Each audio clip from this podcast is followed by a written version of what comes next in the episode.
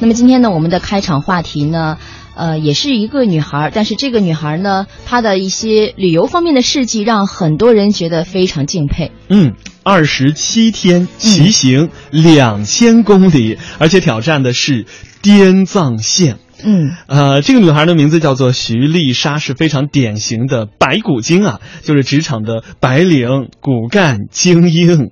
呃，而且她的这个学历背景也非常的牛啊。嗯，但是呢，她是。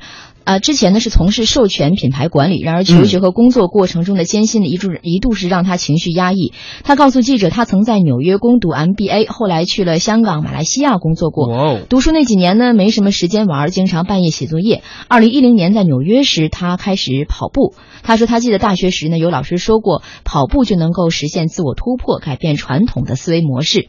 他对于跑步并不狂热，那个时候天天早上坚持跑步，是为了证明自己可以持之以恒的做一件事情。于是呢，他就成为众多的纽约慢跑族的一份子。嗯，每天沿着哈德逊街跑步，固定的线路，固定的早餐，回家路上再买一杯咖啡，加一个面包圈儿，那种感觉真的让人很惬意。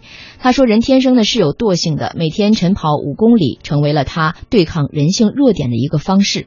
哇，嗯对抗人性的弱点哈。所以从此以后呢，不管飞到哪里去，徐丽莎的行李当中都多了一双跑鞋。嗯刚才提到是在呃这个美国读书的时候就开始有这样一个早晨晨跑的坚持下来的一个习惯。嗯后来去吉隆坡工作，依然是坚持跑步；去香港参加马拉松，一直到二零一三年呢，回到了中国上海。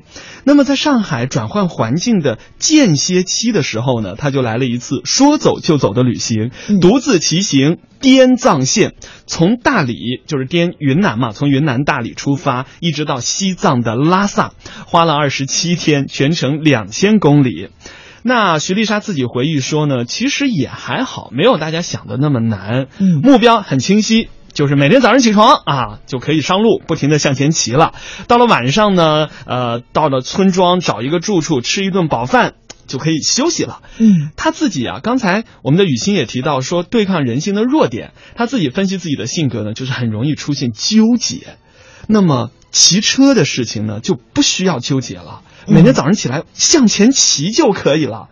啊、所以我觉得这依然是在对抗自己人性的弱点。嗯，那么他选的这个线路呢，白马雪山是这条线上第一座海拔四千米以上的山，骑行距离八十公里，嗯上坡时速三至五公里。他说，整个上午呢就是骑车加上喘气儿，在坡路上骑车要比步行吃力许多倍，因为要将车和装备以及自己的重量同时都踩上去。三四个小时之后，觉得他的屁股基本不是自己的了。这个时候，什么骑行裤啊，然后硅胶坐垫啊都没有用了。每次翻雪山时，他都是在想啊，嗯，呃，如果他登到下一个机场，就赶紧飞回去。还是会有这样的想法、啊。，对，但是到下一个机场之前呢，还要翻过三三座这样的雪山，所以他 一旦选择上路，也就无路可退了。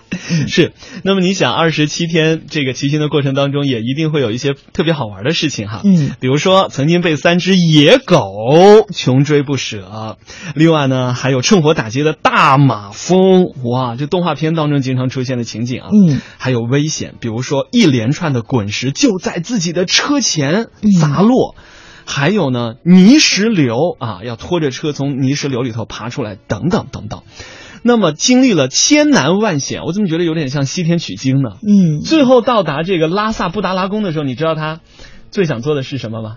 啊、应该是躺在地上歇一会儿。没有，嗯他最想做的是找厕所。